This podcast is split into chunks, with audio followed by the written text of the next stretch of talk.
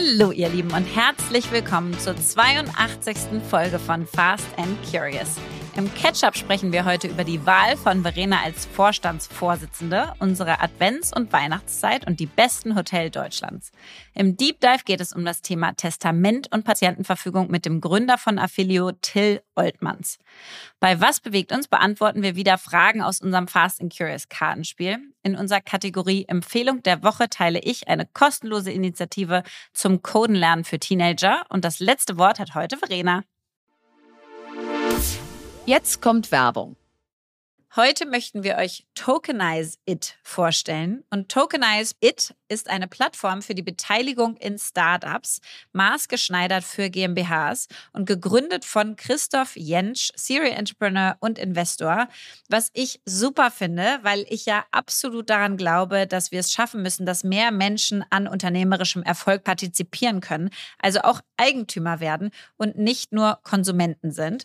Und hier geht das digital, schnell und ohne Beurkundungspflicht. Das heißt, es ist kein Notar notwendig und es ist für Kleinanleger, professionelle Kapitalgeber, aber auch die Mitarbeitenden und die Community, die sich so am Startup beteiligen können. Ja, und das ist wirklich großartig, denn da wird ja immer viel drüber diskutiert, wie kann man das einfach und für möglichst viele möglich machen. Durch Tokenized kann man die Unternehmensbeteiligung rechtssicher aufsetzen und verwalten durch ein bereitgestelltes Vertragswerk. Und damit ist eben die Erfolgsbeteiligung am Startup durch wirtschaftliche Gleichstellung mit Gesellschaftern möglich. Und ihr könnt euch jetzt auf dieser Plattform Plattform kostenlos anmelden. Unternehmen zahlen erst bei Transaktionen und zu den bisherigen Investoren gehören zum Beispiel der HTGF, der W3 Fund und Seed and Speed. Also schaut vorbei auf www.tokenize.it, www.tokenize.it und vereinbart ein unverbindliches Beratungsgespräch. Werbung Ende. Ketchup. Verena, herzlichen Glückwunsch. Du hast wieder so einen richtigen Job. Du bist Vorstandsvorsitzende. VV. Oh mein, oh mein Gott. Dass ich das noch erleben darf, ja. Also Vorstandsvorsitzende, das hätte ich mir echt in meinen kühnsten Träumen nicht ausgemalt, ja. Das waren immer so diese Menschen, die so unerreichbar schienen. Nein. Ja, ist schön. Ist schön. Du wurdest Gestern also gewählt, war, richtig. Ich wurde gewählt, einstimmig, ohne Gegenstimme oh. wurde mein oh. Vorstand und ich. Also wir sind in oh. einer Blockwahl gewählt worden. Okay. Was ich auch schön fand, weil stell mal vor, wir wären alle einzeln gewählt worden und dann wäre bei mir, wären so Gegenstimmen gewesen. Wie viele durften denn wählen? Also ich glaube, so stimmberechtigt waren 500. Wow, okay. Die haben jetzt nicht alle abgestimmt, aber genau. Aber du, es war einstimmig und es war vor allen Dingen war es so einträchtig. Ja, ist auch so ein schönes Wort gestern Abend, weil es so so ein Miteinander war. Weißt du, Christian war erst auf der Bühne und hat sich verabschiedet, hat seinen Vorstand nochmal ans Licht gehoben und dann kamen wir als die Neuen und das war so Hand in Hand, alle lagen sich mhm. in den Armen. Gerade kamen die Fotos vom Fotografen und eigentlich gibt's nur umarmende Bilder und alle drücken sich und haben die Augen zu vor lauter Rührung beim Umarmen und so. Also irgendwie so, so Bilder, die man von so einem Wirtschaftsverband nicht erwartet. Und das finde ich so schön.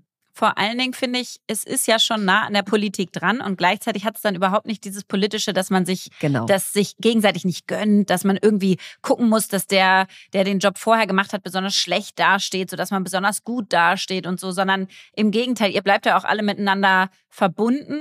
Christian Miele, hat der weiterhin irgendeine Rolle? Ja, der wird Kuratoriumsvorsitzender, das heißt, der ist auch weiterhin ah, ja, total ja. eng dran. Was ist das denn, das Kuratorium? Ja, ja, ja, danke. Das ist auch nochmal ein, ein sehr illustrer Kreis, den wir da haben. Du bist ja im erweiterten Vorstand. Ja Gremien über Gremien. Da will ich schon durcheinander kommen mit Ganze Vielfalt der Startup-Szene wird da abgebildet. Aber schön. Also der bleibt euch erhalten. Der bleibt uns erhalten. Er hat mir auf der Bühne versprochen, ich dürfte ihn 24-7 anrufen. Also mal oh, gucken, oh, wann er das zurücknimmt. Aber nein, es war ganz toll und Philipp war da und meine Tante. Und oh. es, war, es war richtig schön. Und ich habe dann so zugehört, was die ja alles erreicht haben in den letzten vier Jahren und von welcher Ausgangsbasis die auch kamen. Und da wird dir dann schon auch so ein bisschen bewusst, okay, also wir müssen aber auch einen raushauen, ja? Also Mhm. können jetzt nicht einfach uns auf den Lorbeeren von Das ist gestern nicht so ein. Verwalten. Nee, ist kein Verwalten. Und heute Morgen gab es schon Pressefrühstück mit über, wei- weiß ich nicht wie vielen, zehn, elf Pressevertreter äh, und Vertreterinnen. Und da dachte ich so, Mensch, das ist ja jetzt so ein richtiges Amt. so, ich habe jetzt einen Pressesprecher, Oh, Niklas, der mich nee, fantastisch wirklich? vorbereitet. Ja, Ach Also- du meine Güte. Und aber der, ist es eine Frau oder ein Mann? Niklas und, und Jana in seinem Team und die beiden sind großartig. Und der redet dir aber jetzt nicht rein, was du hier sagen darfst und sowas. Na, So also, also hier habe ich ja eh totale Narrenfreiheit, Okay. ja. Also, weil das hört ja hier auch kaum einer. Das sind ja nur so ein paar Menschen da draußen. Dann hattest du ja auch ein Rieseninterview in der Wirtschaftswoche. ja, in der Wirtschaftswoche war ein großes Vier Porträt. Seiten lang. Da Ja. wurden auch netterweise Zitate von mir verwendet, aber da stand die Außenstürmerin. Fand ich eigentlich einen ganz schönen Begriff. Ja, fand ich auch. Und deine Zitate waren auch sehr schön. Vielen Dank, dass du mich da so lobend erwähnt hast. Ich habe Überraschenderweise. abends um 11.30 Uhr oder sowas, wirklich, also wirklich so richtig late at night, weil ich es nicht geschafft habe, gesprochen. Und da bist du halt auch nicht mehr so, Da bist du nicht mehr so voll bei der Sache. also du bist einfach ungefiltert. Ich hatte gerade noch mit den Kindern Themen gehabt und so weiter. Dann dachte ich danach, oh Gott, oh Gott, was habe ich denn da gesagt? Genau. Genau, also das wird mir jetzt auch so bewusst, äh, dass, also die Außenstürmerin war da der Titel, das war total schön. Jetzt ist gerade ein Spiegelartikel rausgekommen, da ist die Überschrift, ich war gegen die Frauenquote, dann wurde ich 30 und oder irgendwie so und dann änderte Oh. sich das. Also das heißt, äh, ja, ist, So ist als lustig. Zitat von dir, ja. Also das heißt, deine Worte haben jetzt richtig Gewicht. Also wir müssen schon ein bisschen aufpassen wahrscheinlich. Nicht, dass die hier aus dem Wir denken Kontext Sachen rausschneiden und dann Quatsch. geht das in die ganze Republik Ja, raus. ist mir egal. Wir, wir stehen für mehr Menschlichkeit in der Wirtschaft und jetzt auch ein bisschen in der Politik. Übrigens war das mit der Frauenquote bei mir aber genauso. Ich finde das Zitat total zutreffend. Man ist gegen Oder? die Frauenquote, bis man Ü30 Ja. wird und plötzlich checkt, dass es ein System ist. ist echt so. Bis 30 denkst du, was habt ihr denn alle? Geht doch. äh, Sorry, ich rock hier die kann ich Welt doch alleine. Ohne, egal, ob Ja. ich Frau oder Mann bin. Und Ja. dann checkst du, wie viele vor dir da waren, um dir überhaupt diesen Weg ermöglichen zu können und wie viele da gekämpft haben und wie sehr da immer noch die Barrikaden oben sind und so und wie viel noch zu tun ist. Also da, das finde ich, ja, ist zwar ein hartes Zitat, aber es ist ein richtiges. Nein, es ist ein richtiges, stehe ich auch zu. Und apropos hart, heute Morgen war hart bei mir. Weißt du, was passiert ist? Nee. Es ist ja bei uns Advents- und Weihnachtszeit eingekehrt zum dreifachen Quadrat, ja. Also unser Haus sieht aus, Philipp meinte irgendwie vor zwei Tagen so, ähm, ist ein bisschen sehr vollgestellt und voll dekoriert jetzt, oder meinst du nicht? Ich so, Also was? ihr habt jetzt so ein amerikanisches Weihnachtshaus. genau, So also es ist natürlich längst nicht so kitschig. gefallen. Genau, es ist natürlich längst nicht so kitschig, sondern total Alles classy elegant. und stilvoll und so. Ähm, aber es ist schon viel, aber sehr schön viel.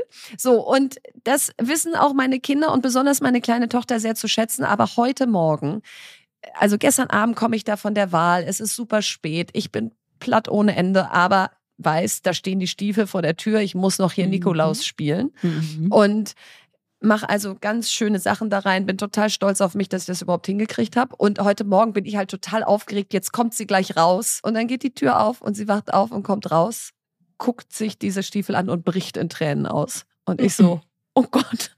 Ich so, was ist denn? Und so. Und dann hat sie halt ein so ein Geschenk erkannt, was sie irgendwie schon in meinem Zimmer gesehen hatte.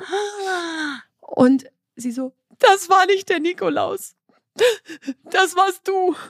Und, und ich war so, ich so, oh Gott, ich wusste gar nicht, dass sie noch so sehr dran glaubt, dass das wirklich Oh der. Nikolaus ist, weil das Christkind ist auf jeden Fall noch 100 Prozent gesetzt, ja? Ja. Und dann hat sie so unter Tränen, ich bin doch ein Weihnachtsmädchen und Weihnachtsmädchen glauben an den Nikolaus gesagt.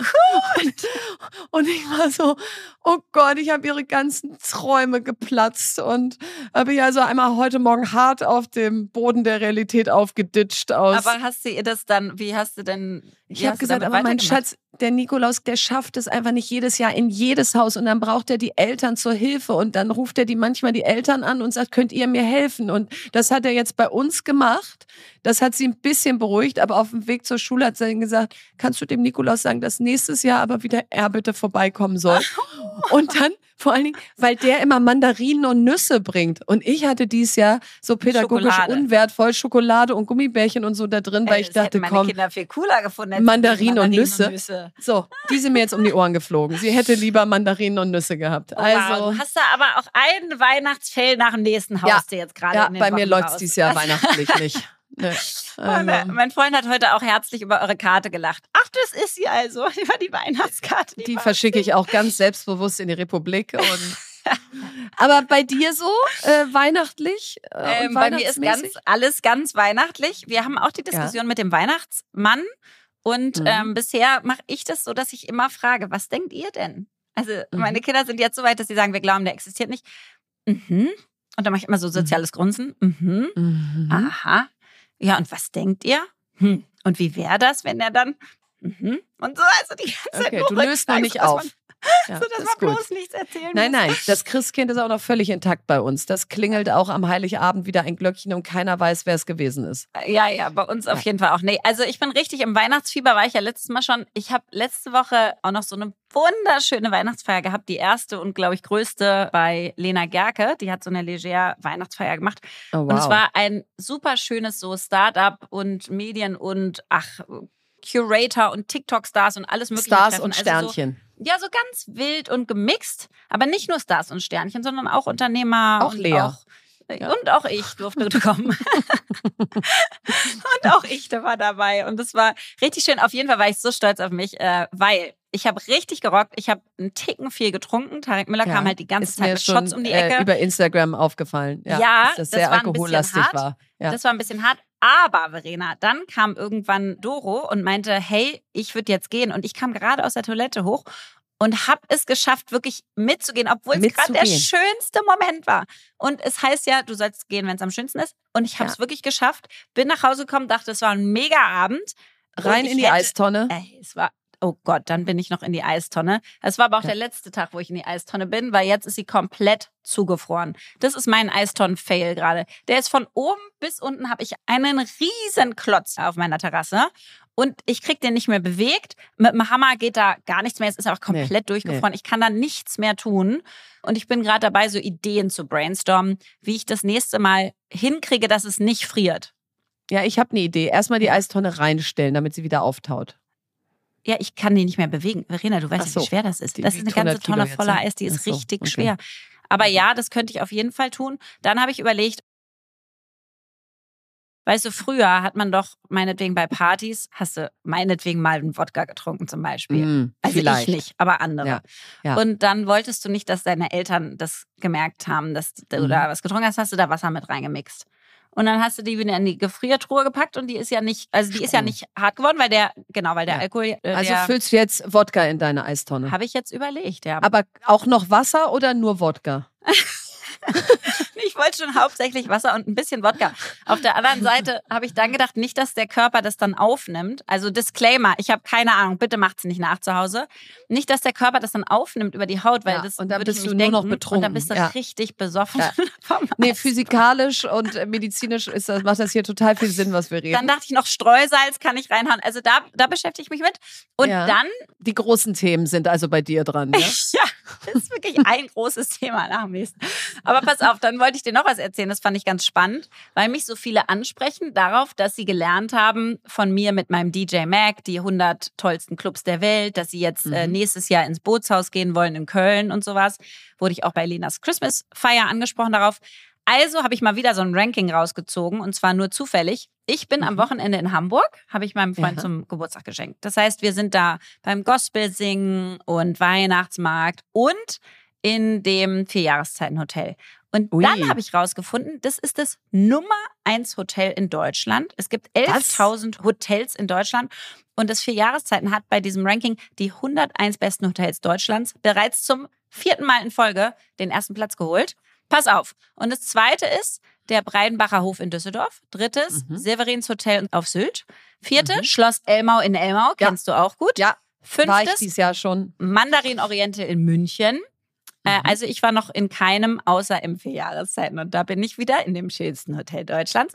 Gönnst und du dann dir dachte mal ich, was? Ja. um uns noch ein bisschen mehr zu bilden, was ist denn eigentlich das tollste Hotel der Welt und das Mhm. krasseste Hotel der Welt von den Hotelexperten gewotet, ist in Europa und zwar in Italien das Passalacca Hotel, würde ich mal sagen. Passalacqua oder Passalacca. Passalacqua Hotel am Comersee. Am Comersee. Ja. Wirklich. Mhm. Und das schenkst du mir jetzt zu Weihnachten, weil du mich nicht zum Abendessen eingeladen hast.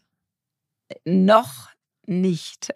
In mein Kalender ist voll bis zu Weihnachten. Also du, da du ich mich nicht auch. Eingeladen hast, ähm, schenk, okay, aber nee, ist gut. Philly, wir fahren ich- ins Passalacca Hotel an. Was? Geht, Ich geht auf Leas keinen Fall Nacken. mit Philly, wenn, dann ist es mit mir. Lea und Verena machen einen Hoteltrip nach Italien. Nix Philly. Oh Mensch. Aber ich muss mir schon einmal die Preise davon angucken. die werden bestimmt günstig das sein. Also ich, ich finde es auch schön, dass du die anderen fünf genannt hast. Da kriegt man jetzt wahrscheinlich Schnappatmung, wenn man auf die Webseiten geht. Aber ist fast das gleiche wie in einen Club gehen und da ein bisschen dancen. Ich dachte, es ist mal ganz spannend, das zu wissen. Ja, ich finde es ich find's also sehr vor allen spannend. Dingen habe ich mich über meine vier Jahreszeiten gefreut. Das wusste ich nämlich nicht. Und, ja, ich hoffe, ähm, das hast du dann gleich erzählt, dass du deinen Freund in das beste Hotel Deutschlands eingeladen hast. Für dich nur das Beste, Schatz. Jetzt kommt Werbung. Ja, heute möchten wir euch Sage vorstellen und das ist ein global führender Anbieter für cloudbasierte HR-Software, der sich darauf spezialisiert hat, KMUs dabei zu helfen, ihre Geschäftsprozesse zu vereinfachen und zu automatisieren. Und ich als Gründerin, aber viele von euch äh, Geschäftsführer, Führungskräfte kennen das, kann das total nachempfinden, weil wir wollen natürlich unsere Mitarbeiter wir wollen tolle Leute einstellen, wir wollen sie dann befähigen, einen super Job machen zu können. Und das alles braucht aber viel Bürokratie und viel administrativen Aufwand und Arbeit. Also zum Beispiel das ganze Bewerbermanagement, dass man sich ordentlich meldet, dass man weiß, wie viele Menschen sich auf welche Jobs beworben haben, wo die gerade in dem ganzen Bewerbungsprozess stehen. Dann das Thema Reisekosten mit unseren ganzen Mitarbeitern. Wir hatten gerade eine riesen Feedback-Cycle in unserem Unternehmen. Auch das muss nachgehalten werden. Die Daten müssen irgendwo hinterlegt werden, sodass ich da wieder darauf zugreifen kann. Also wir haben ganz, ganz viele HR-Herausforderungen, ja, die einfach so eine, so eine Führung eines Unternehmens mit sich bringen. Und da kann man sich Hilfe holen durch HR-Software. Jetzt hat das Unternehmen eine neue Studie, HR-Trends, die Zukunft der Personalarbeit herausgebracht, für die sie über 1000 Personalverantwortliche in KMUs befragt haben. Und die Befragten haben mitgeteilt, was sie nachts wach hält, woran sie arbeiten, was für Technologien wie KI sie einsetzen und wie sie über die Zukunft von HR denken. Um da mal ein paar Insights mit euch zu teilen. 98 Prozent der Befragten macht ihre Arbeit Spaß, denn sie sind in den HR-Bereich gegangen, um etwas zu bewirken. Also das ist doch schon mal richtig schön. Allerdings hat die Studie auch ergeben, dass sich aktuell 87 Prozent der HR-Teams gestresst fühlen und 78 Prozent der HR-Führungskräfte glauben, dass der Einsatz von KI bei HR-Aufgaben ihnen in Zukunft viel Zeit ersparen wird. Das hilft also sicherlich auch dabei, dass sich die HR-Teams weniger gestresst fühlen. So, und wenn ihr jetzt neugierig geworden seid und weitere Insights aus der Studie haben möchtet, dann ladet euch die Studie kostenfrei auf www.sage.de slash HR und Sage wird geschrieben S-A-G-E, also auf sage.de slash HR herunter und alle Infos findet ihr wie immer auch nochmal im Linktree in unseren Shownotes. Werbung Ende. Deep Dive.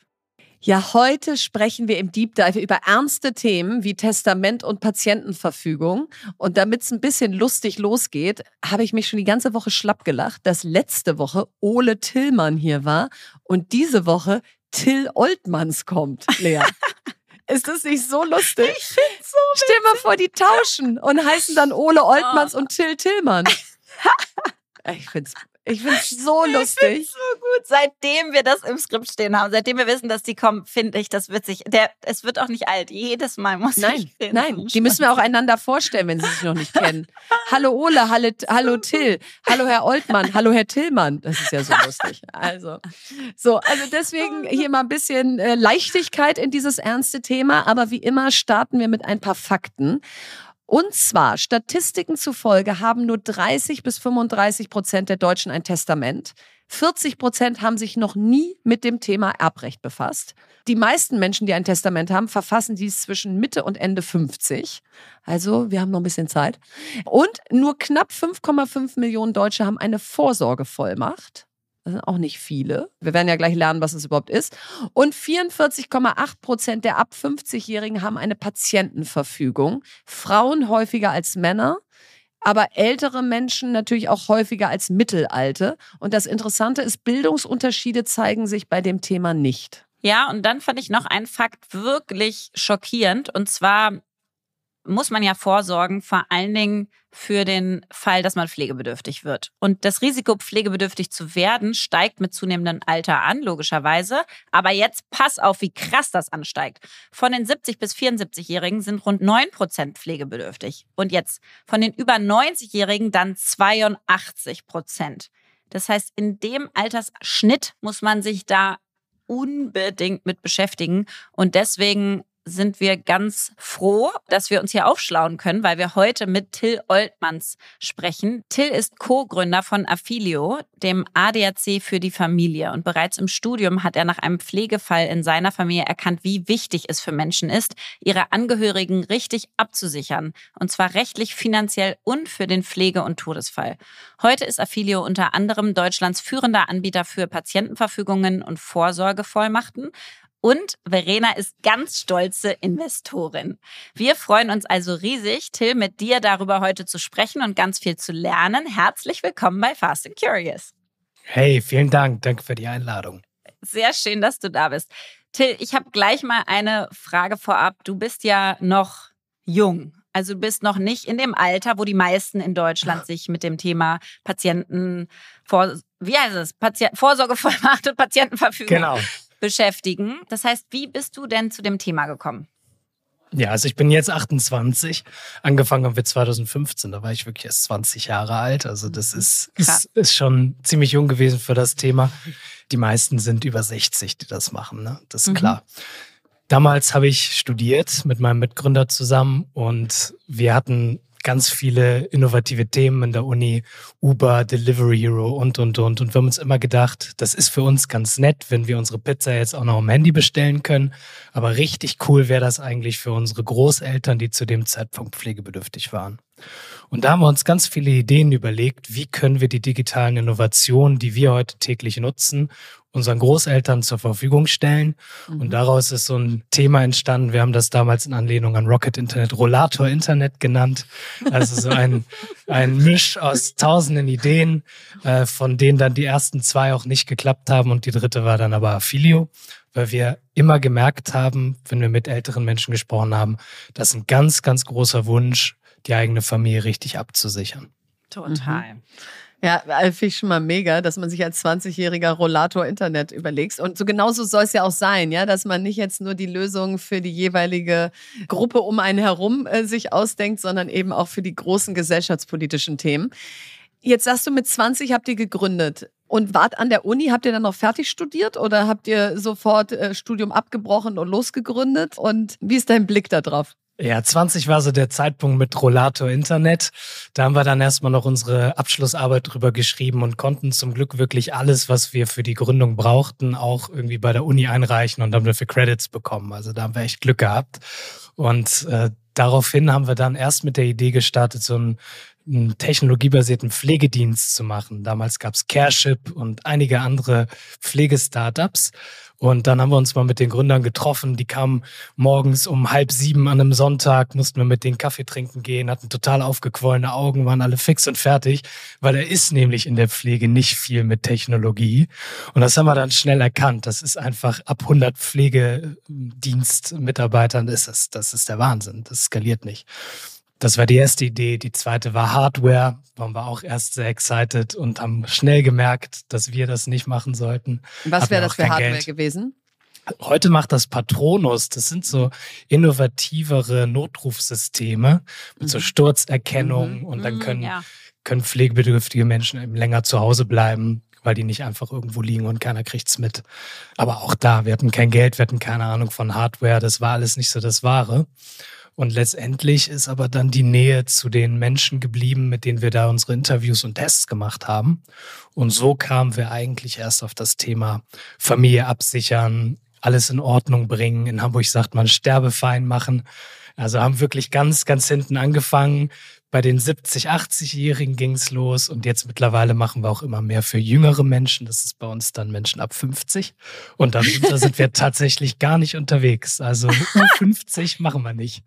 Das heißt, wir gehören gar nicht zu eurer Zielgruppe. Noch nicht. Aber wir gehören schon zur Zielgruppe, weil, wie du es vorhin beschrieben hast, das kenne ich von zu Hause total. Also meine Eltern haben sich absolut auf die Fahne geschrieben, dass sie mich, ich bin auch Einzelkind, damit nicht allein lassen werden. Die sind Mitte 70 jetzt knapp, sondern sich da proaktiv drum kümmern. Und bisher quasi stehe ich absolut auf den Hinterbeinen. Ich mache wirklich, ich kneife mir die Ohren zu. Ich sage la la la la la, ich höre nichts, ich möchte darüber nicht reden und ich will auch gar nichts davon wissen. Und ich habe ihnen ein Versprechen abgerungen, dass sie mindestens 100 werden und wo beide nur gelacht haben. Also ich bin so bei dir, es ist so wichtig. Ich habe mich selber, wir haben uns ja getrennt, das heißt, wir leben in einer Patchwork-Familie. Auch da kommt jemand auf dich zu und sagt, hey, Ihr habt wahrscheinlich jetzt unterschiedliche Lebensrealitäten.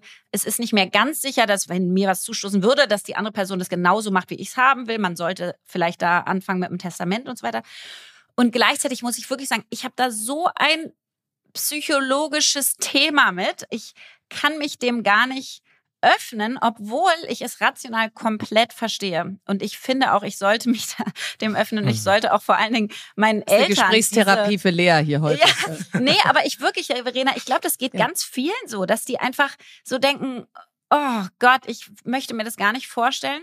Und gleichzeitig sehe ich es bei meinen Eltern, als ihre eigenen Eltern äh, gestorben sind, was das für ein unfassbarer Aufwand war, weil teilweise was geregelt war und teilweise gar nichts geregelt war und es unglaublich schwer war. Alleine schon zu entscheiden, was da passieren darf, was nicht, an die Bankvollmachten ranzukommen, wenn es überhaupt Vollmachten gab und so. Also das heißt, wann ist denn eigentlich der, der richtige Zeitpunkt, damit zu starten und womit startet man denn? Der richtige Zeitpunkt ist Januar. Unabhängig vom Alter. Sehr bemerken gut, Neujahrsvorsätze. Ja. Merken wir, dass diese Neujahrsvorsätze wirklich ziehen. Also im Januar machen das bei uns fünfmal so viele Menschen wie im Juni. Das wow. ist einfach so ein Thema, da braucht man so diese Neujahrsmotivation. Ja. Mhm. ja. ja. Dann, dann sollte man starten. So, und okay. jetzt, um einen leichten Einstieg zu geben, viele von den Dingen sind mehr oder weniger optional, dass man sagt, damit tue ich meiner Familie was Gutes, aber es gibt täglich Menschen, die haben das nicht gemacht und irgendwie geht es dann auch. Viele sind optional. Eine Sache, die ist nicht optional, das ist die Vorsorgevollmacht. Generalvormacht wird die auch häufig genannt. Einfach so die Ermächtigung deiner Angehörigen, dass sie für dich Entscheidungen treffen dürfen, wenn du entweder vorübergehend oder auch langfristig nicht ansprechbar bist. Mhm. Nur damit dürfen die wirklich die Dinge tun, die dann anstehen. Und das dauert fünf Minuten. Das ist überhaupt nicht individuell. Du musst dir eigentlich nur eine Frage stellen, nämlich wer sind die eins, zwei, drei Personen in meinem Leben, denen ich so sehr vertraue, dass sie das machen können. Und denen sagst du dann einfach, wenn was ist, mach das so, wie ich es gemacht hätte. Oder ne, vielleicht spricht man nochmal, aber das ist wirklich das eine Thema. Und das braucht jede Person ab 18 in Deutschland. Vorsorgevollmacht. Und die ja. und schreibst du dir einfach selber und packst sie irgendwo hin und sagst denen, wo du sie versteckt hast. Oder lässt sie beim Notar Genau, es gibt so ein Vorsorgeregister, zentrales Vorsorgeregister ist das von der mhm. Bundesnotarkammer. Da sind Ach, über drei Millionen Vollmachten registriert. Kann mhm. man selber machen. Wenn man die bei Affilio erstellt, wird die da auch registriert. Also das machen wir dann automatisch. Und ja, dann können eben auch Gerichte abrufen, wenn eine schwierige mhm. Entscheidung getroffen werden soll. Gibt es denn diese Vollmacht, gibt es Bevollmächtigte, dann kann man da ganz viel Komplexität vermeiden. Das ist das Wichtigste. Okay. Ja, das ist mhm. schon mal super wertvoll, weil erstens die Angabe fünf Minuten und zweitens sich überlegen, wer sind die zwei, drei Menschen. Und dafür ist natürlich tatsächlich Weihnachten und der Neujahrswechsel perfekt, weil da kommt man mal zur Ruhe und da kann man das dann auch mal machen. Also ich habe das zum Beispiel jetzt auch fest auf dem Schirm, welche Dokumente ich alle alle über die Weihnachtstage erstellen ja. möchte. Deswegen nochmal zu deiner Frage oder deiner Aussage optional versus müsst ihr haben. Also Vorsorgevollmacht sollte jeder ab 18 haben, weil dir kann immer was passieren und das muss ja auch nicht gleich sterben heißen, sondern es kann ja. auch einfach im Krankenhaus liegen und du kannst die Entscheidung gerade nicht selber treffen. Oder wir und nennen da, das Generalvollmacht genau. und dann kannst du es auch benutzen, wenn du gerade keinen Bock hast oder im Urlaub bist. Dann nimmst du ja. dieses ganze Altersstigma da völlig raus. Ja, mhm. genau. Geht auch. Und da muss ich sagen, meine Eltern kamen vor sieben Jahren oder so mit Generalvollmachten für meine Schwester und mich, dass sie gesagt haben, hier, ihr kriegt jetzt Generalvollmacht für uns. Und da war mir noch gar nicht bewusst, wie wichtig das werden würde. Mein Vater ist jetzt ja sehr schwer an Demenz erkrankt und in dem Moment, wo die Diagnose gestellt wird, ist er geschäftsunfähig geschrieben ja. worden und er hätte nichts mehr er ja, hätte mich dann wow. auch nicht mehr bevollmächtigen können. So, also das ist natürlich jetzt ein Extrembeispiel, aber trotzdem, ähm, das schon mal, glaube ich, Haken hinter. Was noch? Also das Thema Testament, was Lea ja auch gerade schon eben angesprochen hat, ist ja theoretisch auch, also besonders wenn man dann selber Kinder hat, doch auch, eigentlich auch ein Thema, was man aus dem Weg kriegen sollte. Im Sinne von, habe ich einfach mal drüber nachgedacht, kann ich ja immer noch zehnmal aktualisieren im Laufe meines Lebens. Exakt. Da ist einfach wirklich der Tipp, schau dir mal an, was die gesetzliche Erbfolge in deinem Fall ist. Das BGB ist von 1899, das geht also von einer sehr traditionellen Familienplanung aus. Eltern, paar Kinder, und wenn da einer stirbt, dann ist das, was man will, sehr nah an dem, was die gesetzliche Erbfolge sowieso macht. Bei Patchwork-Familien wird es schon anders, ja, weil nämlich nur die eigenen Kinder zusammen mit dem Ehepartner in der Erbengemeinschaft sind. Und das Kind, was in die Ehe eingebracht wurde, ist da zum Beispiel gar nicht drin, wenn das jetzt nicht adoptiert wurde. Mhm. Und so kann das auch sein, wenn dann die Eltern von der Patchwork-Familie einen Autounfall haben und sterben, dass wirklich geschaut werden muss, wie ist denn jetzt die Reihenfolge? Also wer erbt zuerst, ne? wer ist zuerst gestorben? Weil danach richtet sich das alles. Und das sind so komplexe und, auch nervige neue Partner Sachen. und so weiter, ne? Also so die neue sind ja Partner, wahrscheinlich dann auch nicht, ja. Minderjährige mhm. Kinder, da kann es dann passieren, wenn die erben und die sind erst elf, dann erbt, dann verfügt natürlich nicht das elfjährige Kind sondern über die, Elternteil. Vielleicht mhm. sogar der Geschiedene, dann bist du wieder in der mhm. Erbengemeinschaft mit deinem Ex-Partner. Ja. Also das ist alles so ein Horror. Und da muss man sich einfach nur einmal überlegen, wenn ich heute gegen Baum fahre, was ist denn dann in meinem Fall die gesetzliche wollen. Erbfolge? Ganz mhm. easy. Und wenn man da irgendwas ändern will, dann einfach einmal zum Notar und das dauert auch ein, zwei Sessions. Easy. Und das kann man aber auch bei euch online durchlaufen und dann am Ende kommt ein notariell zu beglaubigendes Dokument raus oder wie muss ich mir das vorstellen? Nee, das Testament machen Schreibt wir nicht. Schreibt man handschriftlich? Mm, nee, also wir sagen wirklich, geh zum Notar. Okay. Wir geben dir diese ganzen Fragen und Fallbeispiele, die ich gerade genannt habe, mhm. für deine Situation mit. Ah, okay. Und dann gibt's noch einen Notarkostenrechner, damit du weißt, was dich erwartet. Wir mhm. bereiten dich auch auf den Termin vor, aber dann musst du zum Notar. Das ist wirklich mehr aber du hast Familientherapie. So einen Leitfaden bei euch, mhm. sodass ja. man überlegt, wie kann ich jetzt anfangen, was für Fragen muss ich mir stellen, genau. wenn ich das. Okay. Mhm. mhm. Genau, aber es ist am Ende Familientherapie. Der sagt, oh, wer könnte denn traurig sein? Wer könnte vergessen? Entlassen werden und ja. so weiter. So ein guter Erbrechtsnotar, der geht einmal die ganze Familie mit dir durch. Ja. Genau deswegen wollen so viele nicht machen. da waren sie wieder Leas drei Probleme. Ja. Weil da ja. diese ganzen Sachen. Ja, du kannst jetzt erstmal mit Vorsorgevollmacht starten. Ja. Ich, ich finde das beides total wichtig. Wirklich. Ich habe dieses Jahr da auch schon echt mit einem, mit meinem Notar darüber gesprochen. Ich finde das wirklich total wichtig. Und was wäre, wenn wir jetzt schon dabei sind? Also erster Schritt haben wir, zweiter Schritt Testament auf jeden Fall. Was gibt's noch? Die Patientenverfügung. Wenn dir was passiert und du ins Krankenhaus kommst und nicht ansprechbar bist, dann werden die Ärzte alles auf Lebensverlängerung ausrichten. Mhm. Und wenn konkrete Angriffe geplant sind, dann müssen sie deine Angehörigen fragen, was wäre denn dein mutmaßlicher Wille gewesen. Mhm. Das muss also alles ermittelt werden und das müssen dann im Zweifel deine Angehörigen entscheiden. Mhm. Und wenn du denen das abnehmen möchtest, dann kannst du dich selber hinsetzen und sagen, was möchte ich denn in welchem Fall. Ganz wichtig ist das, wenn es Situationen gibt, wo eben nicht auf Lebensverlängerung ausgerichtet werden soll. Das ist gerade bei älteren Menschen so, die vielleicht auch schon erkrankt sind, die sagen, das, das möchte ich nicht. Und ansonsten ist es einfach eine Erleichterung für Angehörige, die dann solche Entscheidungen treffen müssen. Aber die braucht man, wenn man sagt, Lebensverlängerung klingt erstmal gut, den Rest sollen die Ärzte mit den Angehörigen klären und man hat eine gute Vollmacht, reicht das theoretisch. Man muss nicht da sich alles vorher überlegen. Hilft, aber es ist nicht verpflichtend. Fällt da auch sowas wie Organspende drunter? Also, äh, wenn man ja. jetzt einen Organspendeausweis hat, dann sagt das ja schon, ja, bin ich einverstanden. Aber das würde auch in so einer Patientenverfügung nochmal abgefragt. Genau, das doppelt mhm. sich dann, sollte man da nicht unterschiedliche Sachen ankreuzen. Aber Genau. Und genau, und die Vorsorgevollmacht gibt dir ja auch schon die Entscheidungsfreiheit, aber die Patientenvollmacht, die nimmt dir so ein bisschen die, die Last der Entscheidung, ja. dass du jetzt der bist, der sagt, was hätte er oder sie denn jetzt gewollt. Ja, ja. ja. Wir hatten das letztens wieder in der Familie. Da ist der Großvater von, von meiner Frau gestorben. Und das war auch dann, obwohl er im Krankenhaus war, recht plötzlich. Und dann haben die Ärzte klar gesagt, der hatte hier eine Patientenverfügung, der wollte nicht, dass wir da noch großartig was versuchen und den vielleicht dann doch noch an die Geräte hängen. Und dann wird das auch gar nicht erst gemacht. Und das musste in dem Sinne also niemand von den Angehörigen jetzt entscheiden. Also diese Situation, die man so auch aus, aus Filmen oder so kennt, die gab es dann gar nicht. Und das mhm. kann man dann den Angehörigen abnehmen. Aber wenn man jung ist und sagt, ja klar, Lebens, Lebensverlängerung will ich und den Rest klärt ihr mal mit dem Arzt, ist es okay, wenn man nur eine Vollmacht hat. Mhm. Und jetzt hast du gesagt, Verena und ich gehören nicht zu eurer Kernzielgruppe jetzt für Affilio. Was macht ihr denn genau mit Affilio? An wen richtet ihr euch? Was ist so euer Kernprodukt? Und auch, wie ist denn das? Ist, ist das ein kleines Unternehmen? Seid ihr irgendwie groß finanziert? Wo, wer, wer seid ihr denn so und was macht ihr? Mhm.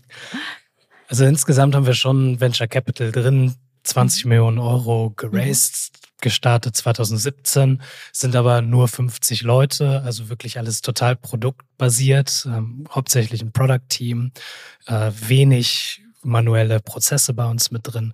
Und gestartet sind wir wirklich mit diesen Dokumenten, Patientenverfügung und Vorsorgevollmacht allen voran. Und das ging auf einmal total durch die Decke. Also da sind die Leute uns die Bude eingerannt. Und äh, ja, seit drei Jahren haben wir dann die Services erweitert. Wir helfen jetzt auch im Pflegefall mit Pflegegradanträgen und allen Leistungen, die man so braucht. Bald kommt vielleicht noch der Todesfall dazu. Und das Ganze bündeln wir in so einer Mitgliedschaft und unser Vorbild ist da der ADAC, die gelben Engel. Also wir wären gern so die grünen Engel der ADAC für die Familie.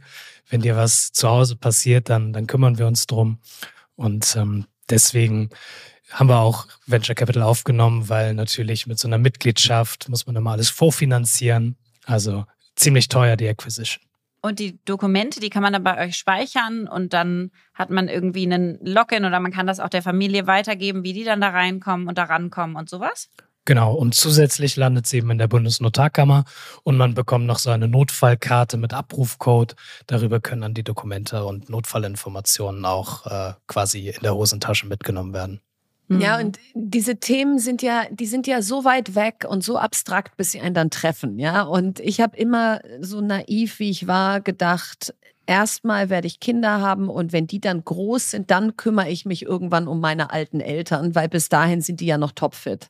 So, und jetzt ist das bei uns eben genau anders eingetreten, dass unsere Kinder zum Teil noch klein sind und mein Vater schwer krank und äh, Pflegestufe 5 hat.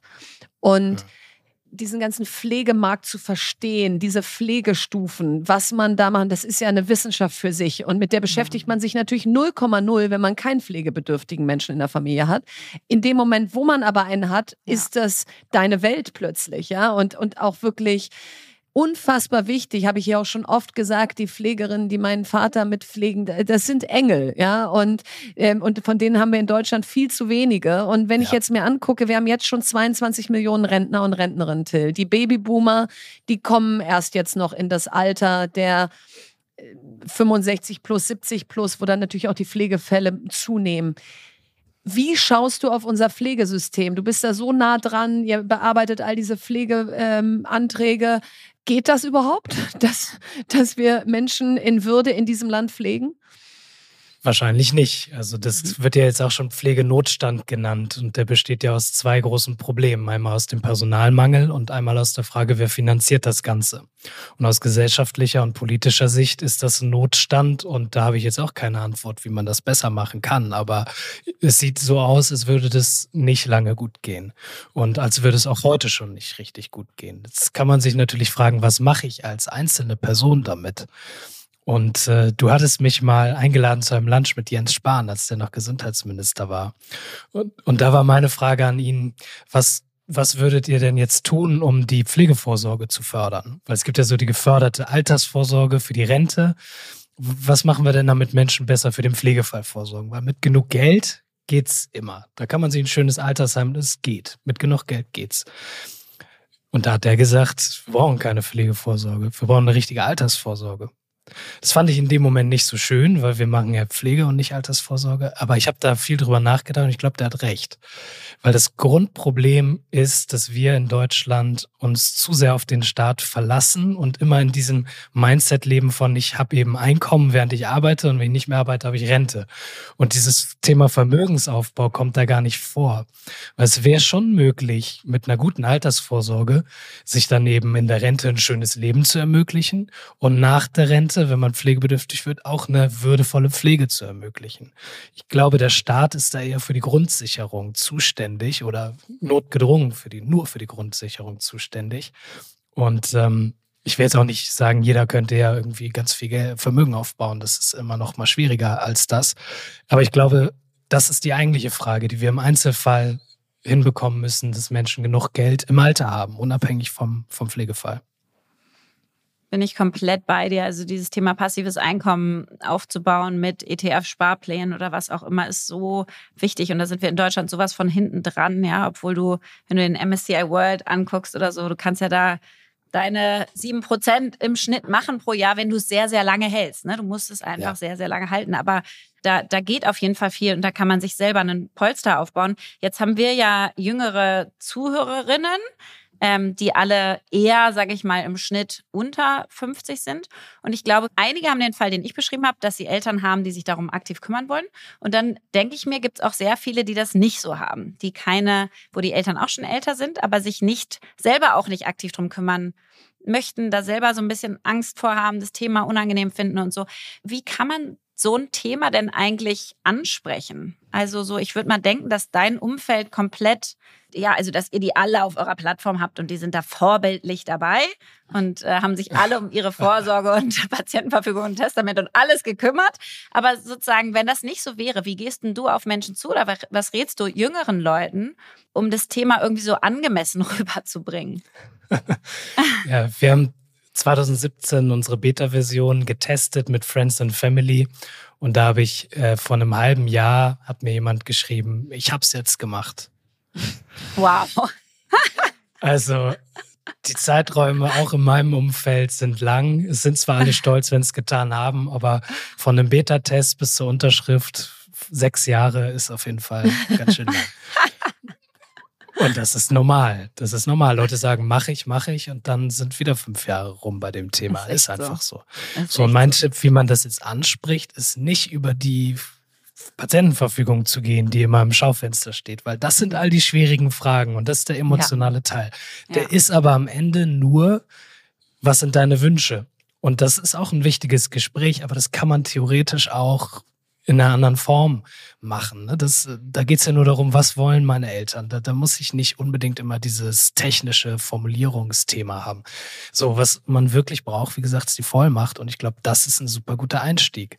Sagt man einfach mal, guck mal, ich brauche jetzt hier so eine Vollmacht, falls was ist ich will dir nicht sagen, dass du alt bist, aber es kann auch mal sein, dass du länger weg bist oder irgendwie mhm. ich mal was für dich erledigen soll. Gib mir doch mal eine Generalvollmacht. Wir schreiben da rein, die darf nur in Situationen XYZ benutzt werden. Das ist also mhm. ungefährlich.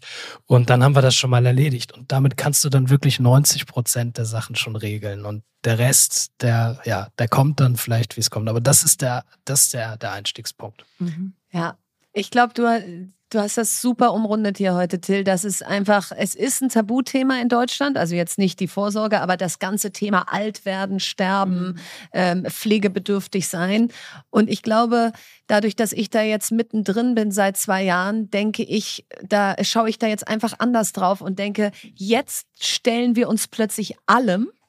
Und Gott sei Dank hatten meine Eltern eine Generalvollmacht für uns. Ja. Aber wie viel schöner wäre es gewesen, Gespräche über wie stellst du dir das vor, wer soll das mal erben und so zu führen, wenn man, wenn es noch weit weg ist, ja? Also wie es immer so schön heißt, Verträge werden im Frieden gemacht. Mhm. Und so gilt es da auch. Also diese Verträge anzusprechen, wenn gefühlt alle noch jung sind, ist eben was ganz anderes, als wenn man dann irgendwann da sitzt und es machen muss. Und deswegen vielen, vielen Dank, dass du da warst. Ich finde es auch mega, dass du als noch so junger Mensch dieses Thema damit auch so entmystifizierst, weil es ist auch nochmal Mhm. was ganz anderes, ob ein 28-Jähriger sagt mit seinem Co-Founder-Team, beschäftigt euch damit, äh, weil, weil es dann einfach seinen Schrecken auch für Gleichaltrige verliert und wir werden alle in irgendeiner Form in die Situation kommen, ähm, dass unsere Eltern älter werden und, ähm, und dass wir selber irgendwann die Eltern sind, die älter sind und, äh, und unsere Kindern, glaube ich, kann man da einfach ein bisschen weniger Schrecken für diesen ganzen Prozess mitgeben. Ich glaube, da gewinnen wir alle. Also vielen, vielen Dank, dass du da warst. Sehr, sehr gerne. Danke für die Einladung. Was bewegt uns? Ja, Weihnachten rückt näher und ihr habt bestimmt noch nicht all eure Geschenke und deswegen haben wir für euch hier mal wieder ein super Goodie. Bevor wir uns gleich wieder schöne Fragen aus unserem Kartenspiel stellen, gibt es ab heute den Code Nikolaus für euch. Nikolaus groß geschrieben und damit kriegt ihr 20% Rabatt. Und da der Versand innerhalb von ein bis zwei Tagen stattfindet, könnt ihr noch so richtig Last-Minute Christmas Shopper hier bei uns sein. Und ich kann euch sagen, dieses Kartenspiel öffnet die Herzen und bringt Antworten zutage, die wir nicht geglaubt hätten, dass es sie gibt. Und das werden wir heute mal wieder beweisen. Ich starte mal harmlos rein mit, warte, was nehme ich denn? Lea, worin warst du in letzter Zeit mal wieder Anfängerin? Ja, also da habe ich ja sofort eine Antwort wie aus der Pistole geschossen, weil Mhm. ich ja weiterhin Anfängerin bin im Schwimmen. Ich war Stimmt. gestern bei meinen muss dir mal Eltern zugucken. wirklich, ich war gestern bei meinen Eltern zum Abendessen äh, eingeladen und da hatten die meine Insta-Story gesehen und haben gesagt, Mensch, Lea, das Kraulen, das sieht ja richtig nach was aus so langsam. Ja. Und dann habe ich aber auch gesagt, sagen. ja, aber ich bin immer noch quasi gefühlt von bei 1 von 100 oder so. Und es gibt doch diese Lernkurve, weißt du, die von der Inkompetenzzone in die Kompetenzzone. Und da Mhm. fängst du ja an bei unbewusste Inkompetenz, also du weißt nicht, was Mhm. du nicht weißt und was du nicht kannst. Dann bewusste Inkompetenz, du Mhm. weißt zumindest, was dir alles fehlt. Da bin ich jetzt gerade. Mhm. Dann kommt irgendwann die bewusste Kompetenz. Also du musst richtig überlegen, aber dann bist du kompetent, aber du musst es noch richtig so Mhm. steuern. Und dann kommt die unbewusste Kompetenz. Also du machst es automatisch. Machst es du bist natürlich. kompetent und weißt genau, wie das geht und machst es komplett natürlich. Und ich weiß nicht, wie lange es dauert, die nächste Stufe zu erreichen. Ich bin auf jeden Fall jetzt immer noch in der Inkompetenz, aber zumindest bewusst. Aber ich habe mich mal locker mit Franzi von Almsig verabredet zum Schwimmen. Also wäre jetzt Locker. auch einfach die nächste, die mir einfiele, wenn ich gerade inkompetente Anfängerin bin. Ja. Für Ende nächsten Jahres. Also so Ende Ja. 2024. Franzi, lass mal ein paar Bahnen ziehen. Nee, finde ich gut. Also wir, wir predigen ja hier immer, leg die Latte ordentlich hoch. Manchmal ist sie dann halt so weit in den Wolken, dass man sie gar nicht sieht. Aber ich find's gut, Lea. Aim high. Vor allen Dingen, das ist so schlimm, weil bisher bin ich wirklich fast untergegangen im Wasser. Und jetzt Ja, ist so die nee. erste Stunde gewesen, Ja. wo mein Trainer wirklich meinte so, das kann man jetzt so annähernd kraulen nennen, was du da Super. machst. Und zack, wurde Franzi angerufen. Und gleich dachte ich, siehst du, ich hab's. Tu. Fertig. Ich Also da freue ich mich auf jeden Fall da. richtig drauf. Ja, sehr gut. Ähm, so, Verena, jetzt machen wir lustig weiter, hoffentlich mit Ja. meiner Frage, die ich für dich habe. Und diese ist, warte, jetzt. Ja, ja, ja. Was findest du ganz besonders nervig? Das, da Nicht so, findest was. du eigentlich viele Sachen nervig? Nee. Nee, ich finde nicht so Nee, viele Sachen, weil ich es auch, auch. nervig finde, wenn Menschen viele Sachen nervig, nervig finden. finden. Ja. Weil sie das dann auch die du. ganze Zeit, das, also das, das könnte ich schon mal antworten, ja, wenn Ja. man so reinkommt, so, oh, ich komme gerade vom Ja. Bahnhof und die Deutsche Bahn und so, dann denke ich schon so, oh, ich höre dir nicht zu, ja, ist mir alles viel zu negativ. ähm, also das wäre wahrscheinlich die, die unbewusst kompetente Antwort gewesen. Ja. so die, die einfach mir so in den Kopf schießt, ohne dass ich nachdenken muss. Aha. Aber wenn ich jetzt die bewusst kompetente Antwort auf diese Frage gebe, dann kann ich dir sagen, was ich super nervig finde, slash eklig, ist, wenn man zwischen der Ober- und Unterlippe einen Faden hat und da ist so ein weißer Punkt und der macht so einen Faden zwischen Ober- und Unterlippe. Oh, ich Kennst weiß du das? Genau. So beim dann- Essen oder so. Beim Essen und beim Sprechen. Und dann, Oh. dann macht er auch immer so ein leichtes Geräusch. Ja. Und dann Und mal ist er weg und du denkst so, wir haben Ja, es und dann kommt wir er haben wieder. und dann, und dann kommt er wieder. Und dann Wie bei der Nudel so, mit Lori, bei Loriot. ja, und ich kann dann nirgendwo anders hingucken und ich finde es aber so eklig und ich denke so, jetzt trink halt mal was oder wisch dir mal über den Mund oder mach irgendwas, aber hab da nicht Oh. diesen Faden. Und das darf Aber man jetzt hast wahrscheinlich. du das Gefühl, du hattest den jemals selber? Ich würde sagen, ich hatte Hallo? So, Wenn ich den jemals Na, ich gehabt dachte hätte. vielleicht.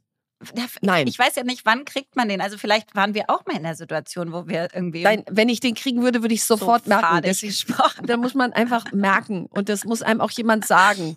Also, aber immer wenn ich Menschen getroffen habe, dann habe ich mich nicht getraut, das zu sagen, weil was soll ich denn sagen? Sie haben da irgendwie so einen weißen Stippen an ihrer Lippe und der zieht so einen Faden zur Oberlippe. Das kannst du auch nicht sagen. Also, also deswegen habe ich das jetzt hier einmal kundgetan und das ist natürlich eigentlich total gemein, weil jemand, der das jetzt hat, fühlt sich total ertappt. Aber es ist, es ist dann einfach eine Lebenshilfe zu ist sagen, dann nee, einfach ausgesprochen. ja, ist dann einfach ausgegangen, muss man halt was trinken. Ja. Ich hab, ich finde es auf jeden Fall richtig nervig, dass du sofort mein Kompetenz-Inkompetenz-Modell total verstehst. Weil die meisten Leute haken da komplett bei diesem, was ist jetzt bewusst und was ist unbewusst kompetent? Ich verstehe es nicht. Und du benutzt es hier gleich für dich A, richtig nervig. B, Weil ich so schlau bin, ne? Nervt dich, ja. Das B, ist halt. ich, B, ja. B freue ich mich, dass du wirklich schlau bist. Und aber eigentlich, wenn ich so denke, so wo denke ich wirklich jedes Mal so, ah! Dann Ja. ist es dann, wenn so Menschen genau vor mir langsam laufen. beim Joggen oder so. Nee, so beim Gehen. Es Oh nervt mich einfach, wenn Menschen so langsam vor mir gehen.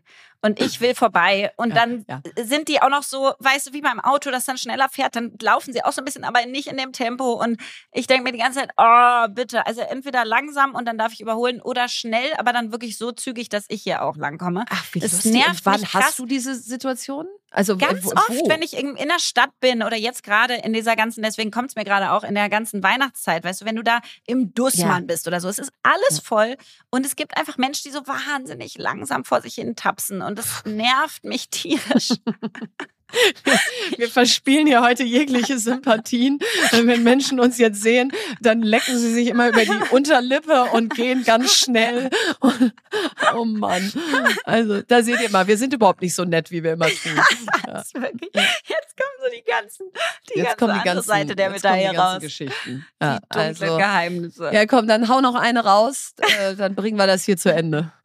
Das ist echt so, als hätte ich die Überleitung geplant. Wirklich, ich Ja. habe gerade gesagt, die dunklen Geheimnisse. Ja. Und jetzt ist die nächste Frage kein Oh Mist. Ist, Oh nein. welches Geheimnis hast du bis heute vor deinen Eltern gehütet? Oh Gott, meine Mutter hört diesen Podcast. Ähm,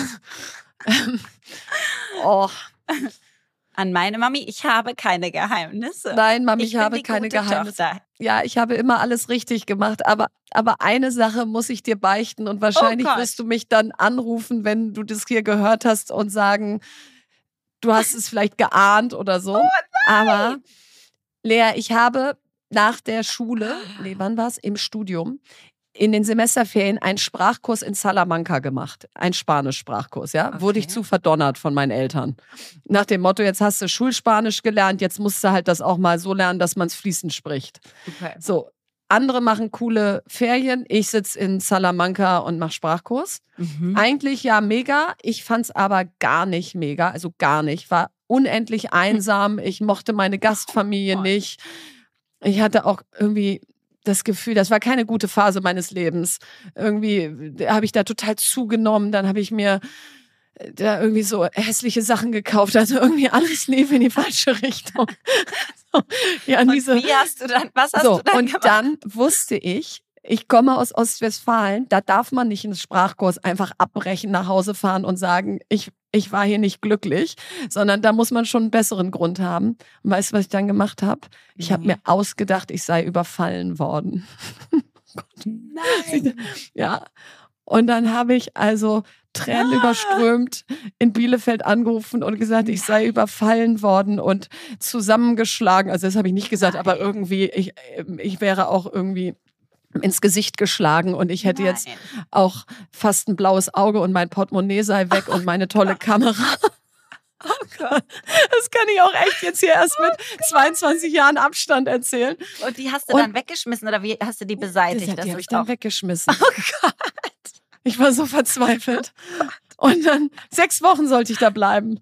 Und das war irgendwie so in der dritten Woche und ich wusste mir nicht mehr zu helfen. Und dann, und bin dann ich, bist du nach Hause. Bin ich zum Flughafen nach Hause, kam zu Hause an und ich habe irgendwie gemerkt, dass meine Eltern eigentlich ja, die müssten, hätten ja vor lauter Sorge irgendwie umfallen müssen. Und das war so ein bisschen so, da bist du ja wieder, das blaue Auge sieht ja gar nicht so schlimm aus.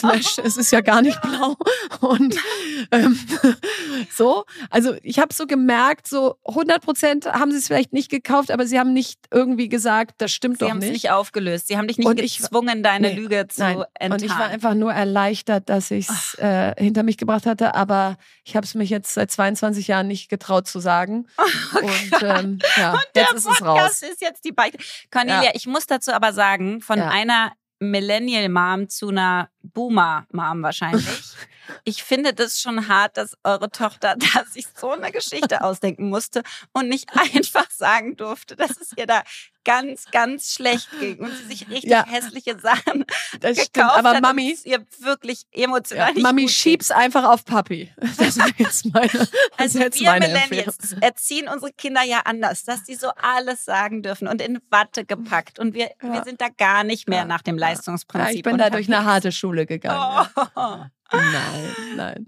Aber ja, gespannt. das ist die Wahrheit und nichts als die Wahrheit. Äh, schön, dass wir eingangs bei diesem Podcast noch überlegt haben, ob wir jetzt hier nur noch geskriptet reden dürfen. Und jetzt sind wir schon wieder dabei, irgendwie dunkelste Familiengeheimnisse preiszugeben. Hat also super funktioniert hier. Ne? Lieber Niklas, lieber Pressesprecher, ich gelobe Läuft. Besserung. Jetzt kommt Werbung. Ja, heute mal der etwas anderen Art. Wir haben nämlich heute ein kleines Mini-Interview mit Nadine Kruck, Managerin bei BCG Platinien im Frankfurter Office vor. Und BCG Platinien ist die IT-Strategieberatung der Boston Consulting Group, die mit über 900 ExpertInnen weltweit an der digitalen Transformation ganzer Industrien arbeiten. Und ich war selber bei BCG, deswegen bin ich ganz stolz, dass BCG Platinien bei uns Werbepartner ist. Und das Schöne dort zu arbeiten ist, dass ihr bei wirklich vielen C-Level-Projekten mit globalem Impact mitarbeiten könnt. Und heute möchte ich mit Nadine zum Thema Authentic Self sprechen. Und das ist mir besonders wichtig, weil ich in meiner ganzen Berufskarriere bisher gemerkt habe, dass wenn man als Authentic Self oder auch Whole Self kommen darf in den Job, also wenn man sich ganzheitlich mitbringen darf, dass dann eine höhere psychologische Sicherheit da ist und die Ergebnisse so viel besser werden. Und deswegen finde ich das ein perfektes Thema, Nadine, um dich hier mal zu befragen dazu. Meiner Erfahrung nach passt beides super gut zusammen. Je authentischer ich bin, desto zufriedener bin ich auch und motivierter. Und je motivierter ich bin, desto lieber arbeite ich auch einfach an den Themen. Das heißt, ich glaube, Erfolg und Menschen, die das ausstrahlen, Motivation und Zufriedenheit, das geht Hand in Hand. Total. Und ich finde, das gilt auch nicht nur für einen selbst, sondern auch fürs Team. Das heißt, was würdest du denn sagen, welche Rolle spielt Authentizität so in der Teamdynamik und äh, bei der Zusammenarbeit, vielleicht gerade auch bei IT-Projekten? Dadurch, dass wir immer nach neuen Lösungen für Herausforderungen suchen, ist es eben auch wichtig, sich selber einzubringen und seine Ideen zu teilen. Und ich glaube, authentisch zu sein hilft dabei, ähm, auch mal rohere Ideen zu teilen und im Team miteinander zu spielen. Außerdem ist es natürlich so, wenn ich mich lange Zeit in einem Team, was intensiv zusammenarbeitet, verstellen muss, das kostet unglaublich viel Energie. Diese Energie kann ich natürlich besser in coole Lösungen verwenden. Und deswegen finde ich, ist es ein wichtiger Punkt, im Team authentisch zu sein. Hat sich denn mit, sag ich mal, deiner zunehmenden Seniorität dein Verständnis von Authentizität am Arbeitsplatz verändert? Definitiv. Am Anfang als Berufseinsteigerin dachte ich, authentisch sein bedeutet immer alles von sich preiszugeben. Heute sehe ich das eher in einem anderen Kontext. Das heißt, das kann sich auch verändern. Und ich bin auch viel selbstbewusster geworden, authentischer zu sein ähm, und das einfach auszuprobieren und dann zu schauen, wie die Reaktionen sind. Ja, was braucht es für ein Umfeld, sodass man wirklich sich selber mit zur Arbeit bringen kann, so wie man ist? Es braucht auf jeden Fall Toleranz und Offenheit für andere Perspektiven. Und ich finde, da kann man immer auch gut bei sich selber anfangen.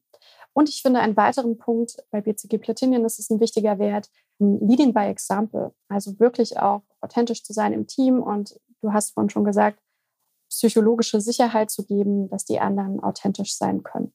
Cool. Ich finde es richtig schön. Vielen Dank, dass du deine Zeit mit mir hier geteilt hast. Und wenn ihr jetzt zugehört habt und denkt, Mensch, ich möchte auch ein Teil eines Teams werden, wo ich mit meinem ganzen Selbst irgendwie zur Arbeit kommen kann und bald mit Nadine schon gemeinsam die digitale Transformation ganzer Industrien vorantreiben könnt, dann bewerbt euch und zwar unter karriere.bcgplatinion.com.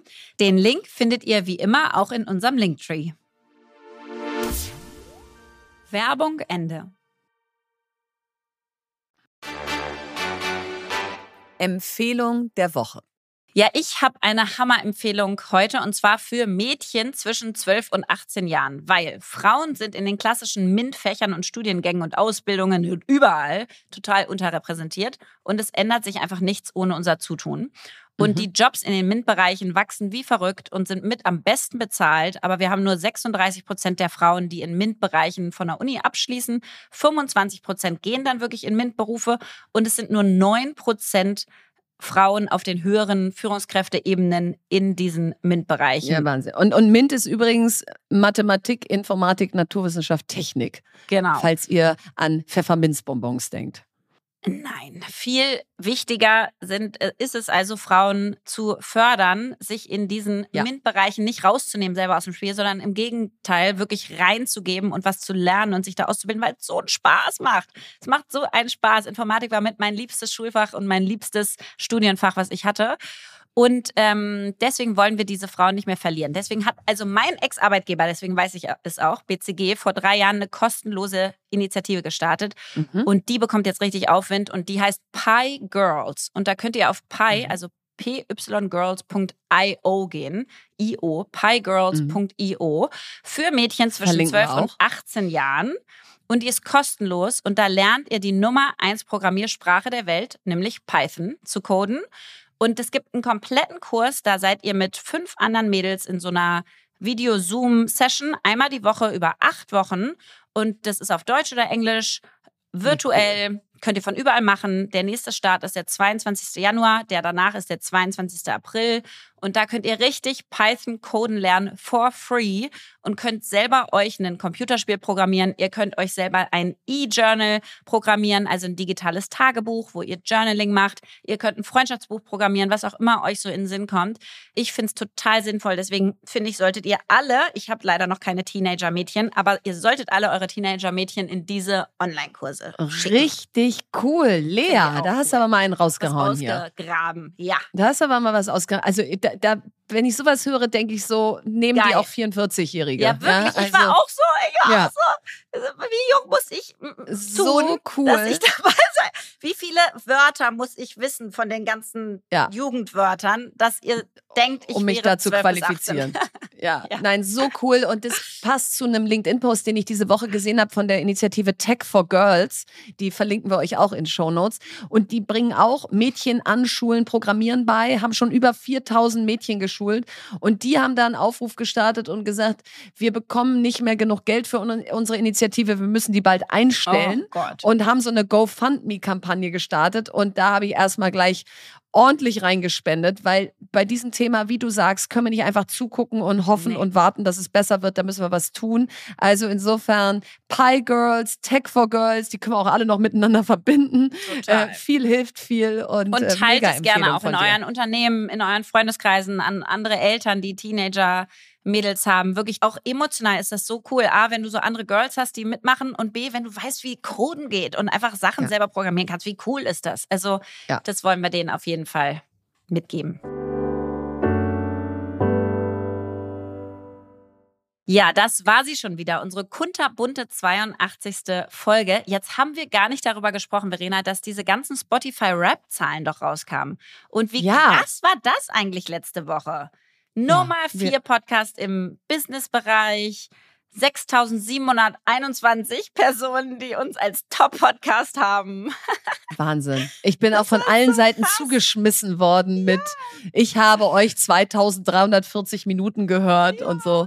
Also, also, wir danken euch dafür schön. sehr. Das ja. war ganz, ganz schön. Es hat uns so stolz gemacht und so gefreut und deswegen machen wir das so unfassbar gerne hier jede Woche. Und jetzt hat Verena zum Abschluss das letzte Wort. Erasmus von Rotterdam. Die höchste Form des Glücks ist ein Leben mit einem gewissen Grad an Verrücktheit.